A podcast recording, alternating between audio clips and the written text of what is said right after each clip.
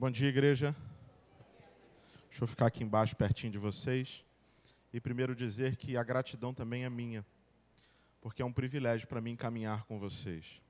Uma coisa que tenho aprendido com a Memorial, é, na prática, o conceito a gente já sabe, mas na prática tenho vivido que o reino de Deus é um reino de amigos.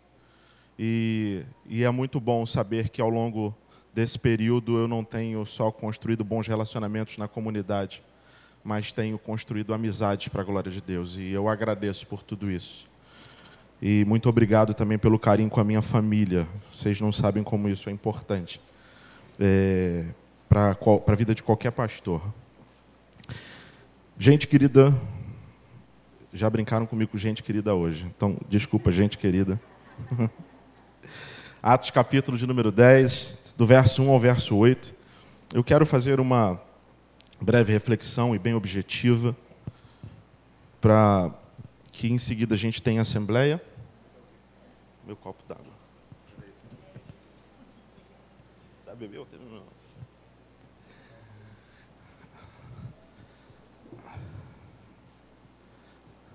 Atos,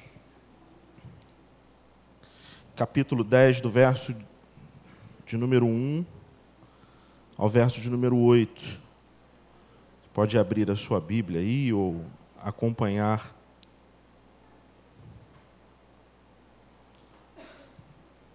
A projeção. Diz assim a palavra do Senhor. Havia em Cesareia um homem chamado Cornélio, centurião do regimento conhecido como italiano. Ele e toda a sua família eram piedosos e tementes a Deus. Dava muitas esmolas ao povo e orava continuamente a Deus. Certo dia, por volta das três horas da tarde, ou da hora nona, depende da sua versão, ele teve uma visão. Viu claramente um anjo que se aproximava dele e dizia: Cornélio. Atemorizado, Cornélio olhou para ele e perguntou: Que é, Senhor? O anjo respondeu: Suas orações e esmolas subiram como oferta memorial diante de Deus. Agora, mande alguns homens a Jope para trazerem um certo Simão, também conhecido como Pedro, que está hospedado na casa de Simão, o curtidor de couro, que fica perto do mar. Depois que o anjo lhe falou, se foi. Perdão, depois que o anjo lhe falou e se foi, Cornélio chamou dois dos seus servos e um soldado piedoso dentre os seus auxiliares e, contando-lhes tudo o que tinha acontecido, enviou-os a Jope. Que o Senhor abençoe a leitura de Sua palavra. Eu queria introduzir essa mensagem lendo uma carta que recebi na sexta-feira, se não me engano, do pastor Edmilson, e que ele gostaria de dividir com a igreja. E eu queria usá-la como introdução, ao mesmo tempo que eu transmito é, essa carta do pastor Edmilson que até o fim do dia também estará presa lá para quem quiser reler as notícias que Edmilson e família têm trazido à igreja. Ele começa dizendo Boa Vista, dia 13 de dezembro de 2019, e ele começa com o seguinte texto de Zacarias 2,10: Canta e exulta, ó filha de Sião, porque eis que venho e habitarei no meio de ti, diz o Senhor meus queridos irmãos, faz tempo que quero escrever, mas não consigo. Nossos dias aqui estão muito intensos. Faz alguns meses que estamos trabalhando aqui na base sozinhos novamente. Nosso colega missionário precisou se ausentar por um tempo, por um tempo por questões pessoais e de sustento. Então, com isso, ficamos novamente sobrecarregados. Meu aniversário dia 5 e nosso aniversário de casamento dia 10 foi, foi assim. Passamos trabalhando bastante. Louvado seja Deus por tudo, servi-lo é um grande privilégio. Antes de mais nada, queremos, como família, não só agradecer mais uma vez as orações e a fidelidade dos irmãos em nos sustentar mensalmente, mas também terem decidido aumentar suas ofertas. Faz um tempo que temos orado, pois o custo de vida aqui tem aumentado. É com as ofertas dos irmãos que nós custeamos as despesas de, de ministério, como moradia, água, luz, locomoção, algumas contribuições para a nossa missão, alguns gastos com os Yanomami, na cidade e despesas pessoais em geral. Então recebam nosso carinho, nosso carinhoso obrigado e nosso reconhecimento diante de Deus. Mais um ano terminando e só temos a agradecer ao Senhor. O trabalho nas, o trabalho nas nossas três frentes, aldeias Marari, Novo Demine e Chiop, estão avançando, principalmente em Marari, onde 2019 foi um ano de muito avanço na área de ensino, discipulado e de tradução. Me lembro de uns anos atrás compartilhando essa necessidade de oração e hoje nos alegramos em ver Deus respondendo e dirigindo as coisas. Em Marari também já há um movimento de alguns irmãos Yanomami indo em outras aldeias para ensinar. É a igreja autopropagadora tomando forma. Glória a Deus. Já no novo Demine e Chiope estão sofrendo com, algum, com a falta de obreiros para darem continuidade ao trabalho. Estão com as equipes desfalcadas. Há uma outra aldeia pedindo missionários, chamada Bandeira Branca. Temos divulgado a necessidade de obreiros, se Deus permitir. Abriremos mais essa frente de trabalho ainda em 2021 aqui na base de apoio, aquele dinamismo de sempre. Muita atividade de coordenação e apoio aos nossos colegas que estão nas aldeias. Estamos também com a necessidade de, aumento, de aumentarmos o muro da base. Infelizmente, Boa Vista está mudando bastante na área de segurança. Esse ano, pela primeira vez em todos esses anos, tivemos um visitante indesejado numa noite roubando pequenas coisas. Com nossa família está tudo bem. Brian vai levando a, a vida dele no exército. Orem por ele, por ele, pois às vezes ele vai em umas missões perigosas. Samara teve um ano bastante abençoado de relacionamento com o namorado e faculdade. Eu e Selma estamos bem, mas bastante cansados, orando para podermos sair de férias em abril do ano que vem, se Deus assim permitir. Selma também terminou a faculdade de pedagogia, mês passado fez a defesa do TCC, está aliviada agora. Irmãos, mais uma vez, muito obrigado por cada oração, pelo carinho, pelas ofertas. Que o Senhor, o nosso Deus, fortaleça a cada um e continue a lhes dar a visão de sua obra e de seu reino. Tenham todos um feliz Natal, um abençoado Ano Novo e de muita comunhão com o Senhor. Em Cristo, pastor Edmilson, missionária Selma, Samara e Braia. Eu por dois motivos, obviamente, eu quis ler essa carta nesse momento. A primeira é para termos as notícias do pastor Edmilson e dividir aquilo que ele tem experimentado. Mas, ao mesmo tempo, queria destacar que essa é a realidade de muitos campos missionários, onde vemos a obra avançar, vemos a glória de Deus, vidas tendo seu encontro com o Evangelho de Jesus Cristo, e, ao mesmo tempo, lidando com a carência, com a necessidade, principalmente de obreiros, de gente disponível para pregar o Evangelho. E por que isso importa para o texto que nós lemos nessa manhã? Importa porque eu entendo que tem tudo a ver com isso. O texto referido, que trata sobre a vida de Cornélio, e na verdade toda a temática do texto ela segue todo o capítulo 10, mas com o objetivo de trabalhar com muito, muito cuidado e com profundidade o texto, eu pretendo fazer três divisões no capítulo 10, então serão mais dois domingos falando sobre o capítulo 10. Mas nesse primeiro momento, nós vemos um centurião romano, um homem que não estava inserido dentro da religiosidade judaica, um homem que, na verdade, era desprezado tanto por conta do seu posto, e até mesmo pela cidade onde ele morava, Cesareia era o local do alto governo romano na região, então era um lugar totalmente desprezado. Há indicativos de que nem sinagoga na região tinham ou tinham pequenos encontros, porque os judeus não queriam nem morar em Cesareia, mas lá estava aquele homem. Era um homem piedoso, como diz o texto, era um homem que orava, era um homem generoso, ao dar ofertas, mas ainda assim não tinha tido uma experiência autêntica de fé. a grande figura central até então no livro de Atos, que tem sido o apóstolo Pedro, estava em outra região.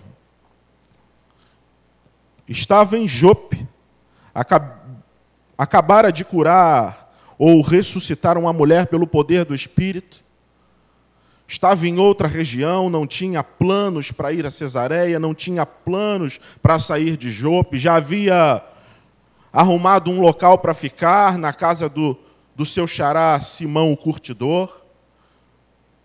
Então, aquele que era o grande pregador ali daquele, daquele tempo, que era o apóstolo Pedro, que estava um pouco além das fronteiras de Jerusalém, mas ainda assim fazendo um trabalho direcionado a judeus, estava bem longe.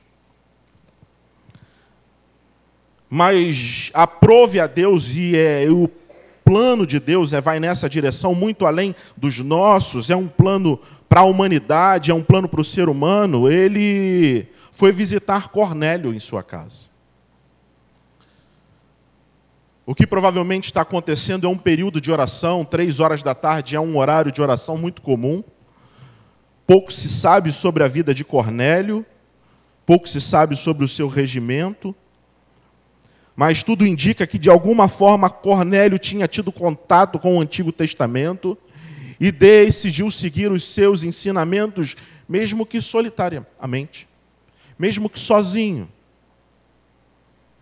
E buscou viver aquilo que lia naquelas palavras, tendo uma vida piedosa, observando ali aquilo que ele entendia como importante e que já era bem difundido, aqueles horários de oração, e além de ser generoso, então ele estava ali no momento de oração, quando é visitado por um anjo, e o anjo fala a Cornélio, fala que a, a, sua vida e o seu desejo no coração de ter um encontro com Deus ou de servir melhor a Deus subiram como uma oferta, uma oferta aromática diante de Deus e Deus queria dividir alguma coisa com ele.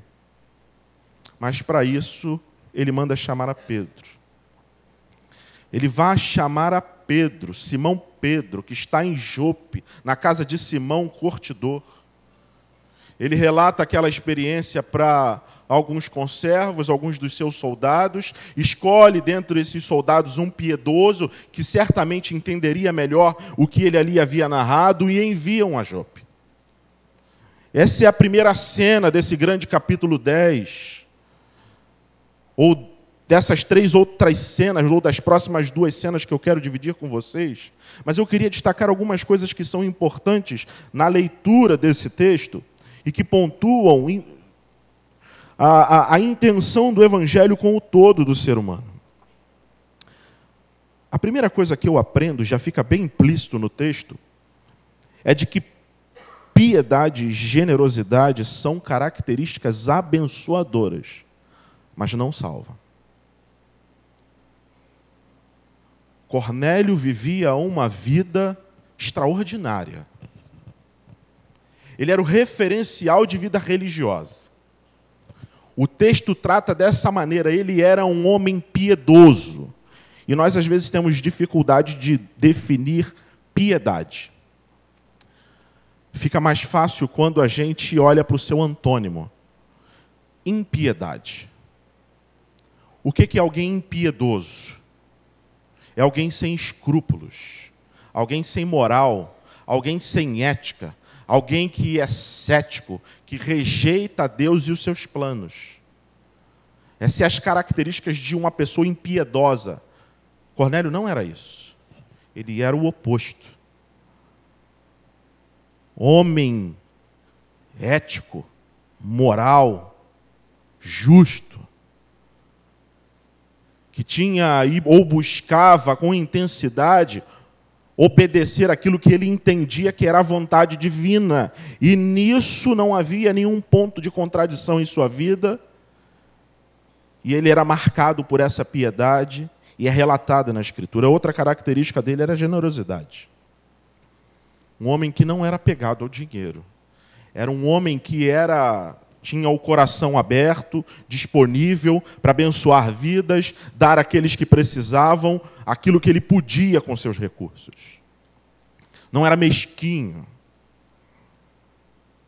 não era avarento, não, era generoso. E aí, se nós lêssemos essa característica, esse currículo, certamente seria alguém de destaque no nosso hall de membros. Nossa, um homem extremamente religioso. Um homem que tem uma vida e uma conduta que ninguém pode levantar nenhuma espécie de dúvidas. E além de tudo, esse homem é um homem de um coração grande, generoso, altruísta, que ninguém tem o que apontar desse homem, porque aquilo que eles necessitam, esse homem está pronto a ofertar. Mas o texto também deixa clara a necessidade do evangelho para a vida dele. E eu reafirmo, são características muito boas, esperadas de todo mundo. Mas isso não nos salva, esse é o ponto. Há necessidade do evangelho, porque por mais que tenhamos essas características, isso não nos salva diante de Deus, e que nos salva é o sacrifício vicário e substitutivo do Senhor Jesus Cristo. Essas características vêm e devem vir após essa rendição ao evangelho como expressão da nossa gratidão ao que Jesus fez por nós. Porque a nossa justiça, a nossa piedade, a nossa generosidade, a nossa justiça, tanto o Salmo como Paulo dizem, são como trapo de imundície. Porque diante de Deus elas são limitadas para nos salvar. E o que isso é importante para a gente? A primeira coisa, eu entendo que dentro ainda desse, desse trecho, e eu tenho que resumir tudo em cinco minutos, que ainda faltam dois pontos,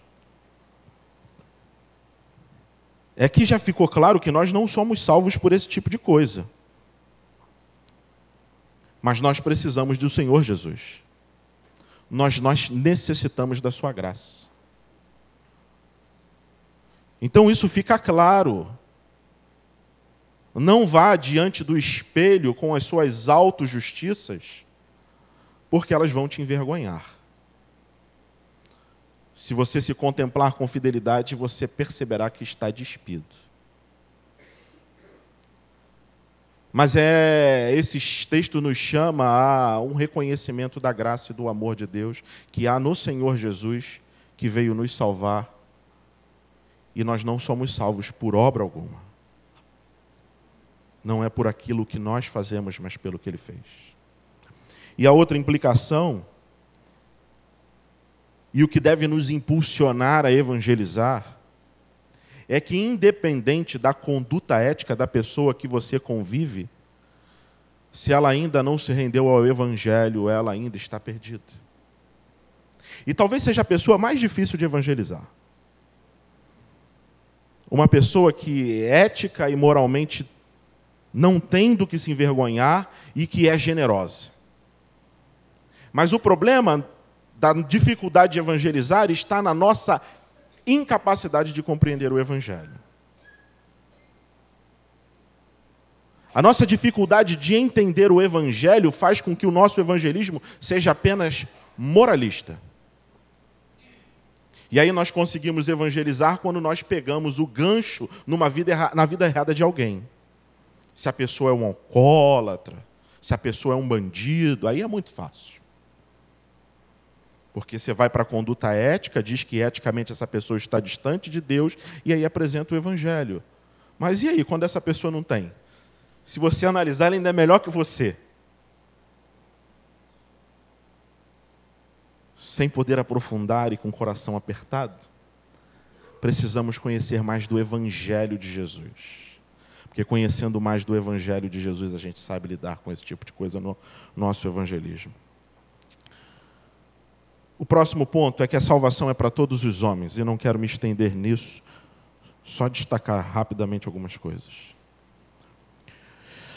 O evangelho ainda estava circunscrito à vida religiosa judaica ou aos judeus. A única exceção é o eunuco etíope mas mesmo assim é um caso pontual que não ganha proporção dentro do corpo da igreja. Aquele homem não é inserido dentro do corpo da igreja, está indo para Etiópia. Mas o caso de Cornélio, a gente vai ver isso ao longo dos, dos outros encontros, causa um rebuliço dentro da igreja, porque um centurião romano se converte, é batizado, é iniciado dentro do corpo de Cristo, e aquilo mexe com aquela comunidade ao ponto deles terem que, no futuro, organizar um concílio. Mas o que Deus quer marcar a partir desse relato é que o evangelho é para a humanidade, é para o ser humano não é para um nicho, não é para um grupo. O evangelho é para o homem e nós, como igreja, devemos levar esse evangelho ao homem. Em terceiro e último lugar, a salvação é obra de Deus, mas Ele escolheu, nos escolheu para sermos anunciadores dessa mensagem. Um dos pontos mais interessantes é que um anjo visita Cornélio. E do jeito que a gente é curioso, se esse anjo visita a gente, a gente fica brabo com esse anjo. Sabe por quê? Ele visita. Imagina aí seu nome. Você está lá num período de oração, Nilo. Aquele susto. Toma aquele susto. E aí você fala: Sou eu. Estou aqui. E ele te dá a seguinte mensagem: Olha, você vai lá chamar fulano que está na casa de Beltrano, que ele tem alguma coisa para te dizer. A gente ia ser tão apressado assim, mas por que você não me diz logo o que é? Né? Me conta logo esse negócio, ou pelo menos antecipa um iníciozinho da história. Né? Se o anjo tivesse mandado o WhatsApp e a gente respondido, por que, que eu mandei, ele visualizou e não me respondeu? Mas o que é interessante é que Deus escolheu gente para dividir o Evangelho. Deus nos chamou para dividir o Evangelho. Ele poderia mandar uma legião de anjos visitando cada pessoa e falando do Evangelho, mas Ele escolheu a mim e a você. Sabe por quê? Porque só pode dividir aquilo, aquilo que ele experimentou na raiz. Há um texto em Hebreus que é, é usado de, de forma muito errada. O texto diz que os anjos desejam perscrutar aquilo que é para os homens. E aí tem gente que fala assim: não, os anjos não podem anunciar o evangelho. Não, o texto não está dizendo isso. O texto está dizendo que os anjos anseiam conhecer o evangelho. Porque eles anseiam conhecer. E a ideia de conhecimento da Escritura é profundidade vivencial com a coisa. O evangelho da salvação não foi para salvar anjos, foi para salvar gente. E só gente que experimentou essa salvação em Jesus Cristo é capaz de dividir com profundidade e autoridade aquilo que viveu. Então, se você de fato conheceu o Senhor Jesus Cristo, teve a sua experiência com Ele, você é chamado a pregar o Evangelho. O campo está sem obreiros, com carências, mas não deveria. Porque as nossas igrejas estão cheias de pessoas que experimentaram o Evangelho. Nós precisamos ir aqui e aonde Deus nos mandar. Que Deus nos abençoe, meus irmãos e que a graça dele nos oriente. Aprofundaremos isso em outro momento, mas eu declaro aberta a Assembleia Extraordinária, ou a sua primeira convocação da Assembleia Extraordinária é, da Igreja Batista Memorial de Jacaré.